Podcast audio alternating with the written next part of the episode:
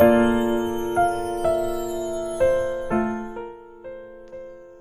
い。皆さん、こんにちは。うりぼうです。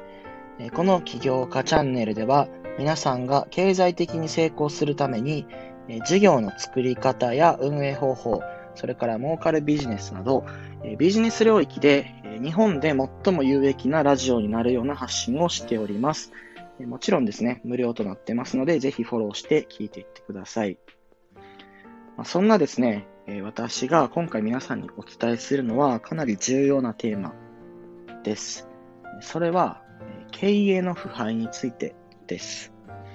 ま経営の腐敗ってどういうことかっていうと、ま会社の、あるいはま会社でなくても、ま事業体、事業を行う集団のことを事業体というふうに言うんですが、その事業体が腐敗する、つまり本来の機能や役割、使命を全うしなくなって、あの、社会や人にとってあだなす存在、害をなす存在になることを、まあ、腐敗っていうふうに言うんですが、それについて解説していきます。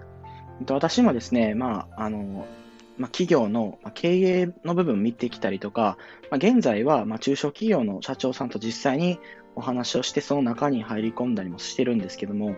やっぱりその腐ってしまってる会社っていうのは見たら一体わかるんですよ。で、あの、まあ、これ聞いてじゃあ皆さんにどういう行動、アクションを取ってほしいかっていうと、まず2点あって、1つ目が、あの腐敗している会社に自分が属している場合は、まあ、そこから逃げてほしいっていうこと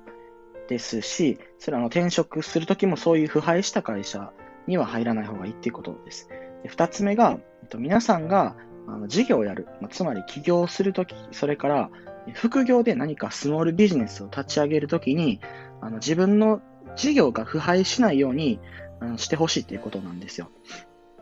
この2つ目的として聞いていただきたくて、あのまず結論として、あの経営が腐敗した状態っていうのが、どういうことか私の言葉で言うと、えっ、ー、とですね、その事業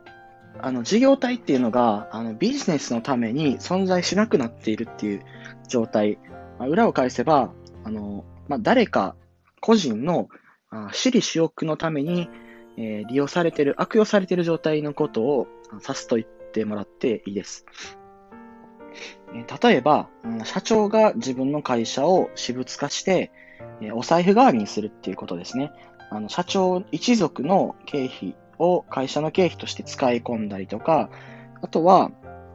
これは結構上場企業でもまああるんですけど、あの、その自分の持っている会社から、社長、まあ社長が持っている別会社に、えー、ものすごい金額の発注を、まあ、空発注を仕掛けて、えー、社長自身のあのお金にしてしまうとか、まあ、いろんな方法があって、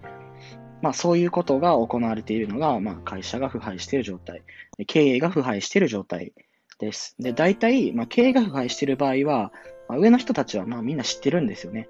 うん。だから社長はそのことを知っているし、役員、役員も知っているっていう感じで、でもみんなあの怖くて言い出せないとか、あそもそもグルとかね、全員グルになってしまっているみたいな、まあ、状況がありがちです。だから、まあ、経費を不正に使い込んだりとか、あそれからですね、まあ、えっと、結構、あの、大きい会社の例で言うと、世界的な有名、世界的に有名なコンサルティングファームで、えー、かなり経営の、まあ、じ、まあ、そうですね、偉い人がですね、えー、と、まあ、個人的な、あまあ、ことに、まあ、そういうね、あの、接待とか、まあ、そういうこととか、まあ、そういう女性的な、まあ、女性関係みたいなところにお金を使って、で、まあ、それを指摘した、あまあ、部下っていうか、まあ、他の社員を、まあ、ものすごくその、パワハラで、あの、辞めさせようとしたみたいな、まあ、そういうね、噂があったりとか、まあ、名前伏せますけど、まあ、そういうこともあるんですよ。うん。で、まあ、この企業の、まあ、というか経営の腐敗っていうのは、うちからでは、まあ、なかなか直せなくて、外から入り込んで、幹部、あ幹部っていうか、まあ、まあ、病気の元になっている、えー、まあ、その、主要というか、えっ、ー、と、原因、根本原因となる部分、人間を、えっ、ー、と、排除しないとダメなんですよね。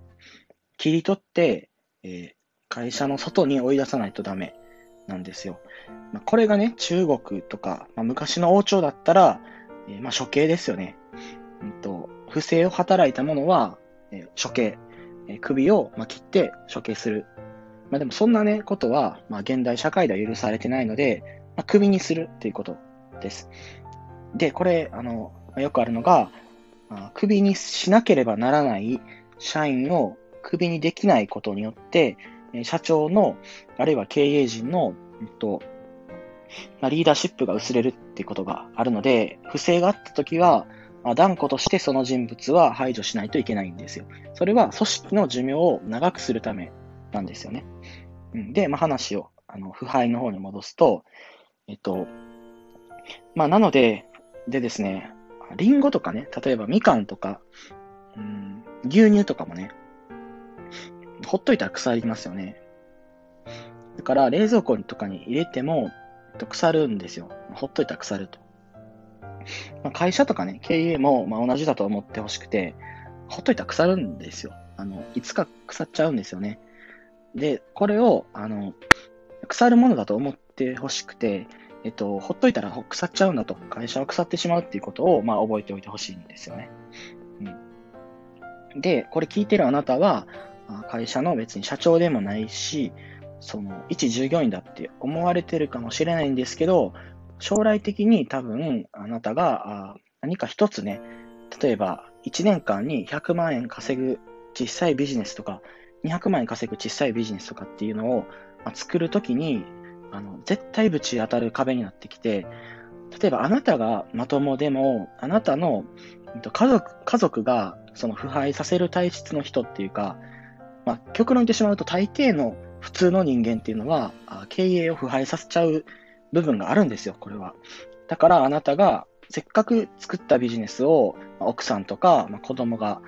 関与した瞬間に腐敗しちゃうとか、それからあなたの従業員が腐敗させてしまうっていうのは本当によくあることなんですよ。で、日本の中小企業、結構ダメダメな経営になってるところが多いのは、まあ、一族経営になっちゃってるからなんですよね。だから、社長が、まあ、要は家族に甘いと。だから奥さんを、まあ、まあ、奥さんとかね、まあ、誰がとかそういうことじゃないないですけど、まあ、その自分の家族のために会社を道具化してしまった結果、えー、会社が腐敗してしまうってことが、まあ、よくあるってことを、まあ、覚えておいてほしいです。で、もしもですね、今あなたが、その腐敗した会社ですよね。だから、えっとまあ、このラジオここまで聞いて、あれ、自分が今いる会社もしかしたら、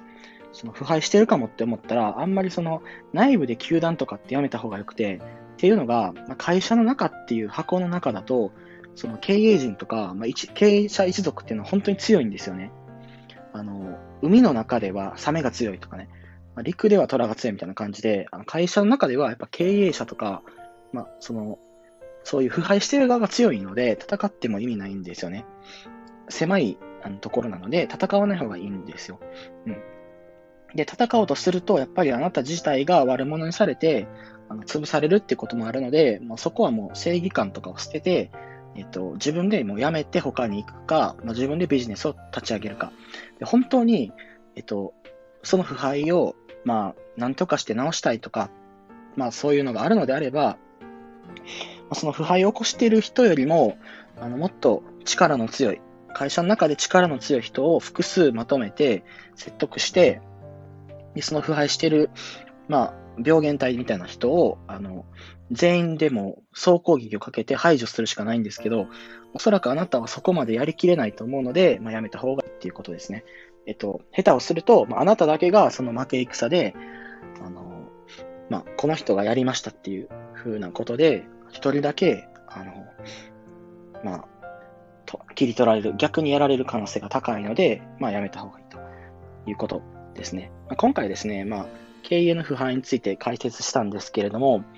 これを聞いて、あの、自分には無縁じゃないかとか、関係ないって思った方は、あの、周りをね、よく見た方がいいですね。それから自分のビジネスもよく見た方がよくて、もしかしたら自分が腐敗させてる原因かもしれないんですよ。これちょっと言いにくいんですけど、私もそういう瞬間があって、これ良くないと。あの、はっと気づいて直すんですけど、本当に、あの、それは誰が悪いとかでもなくて、やっぱ人間っていうのは欲望の生き物、本能の生き物なので、あの、会社を腐敗させてしまわないように、まあ、皆さん、これを聞いて、頑張ってください。リボでした。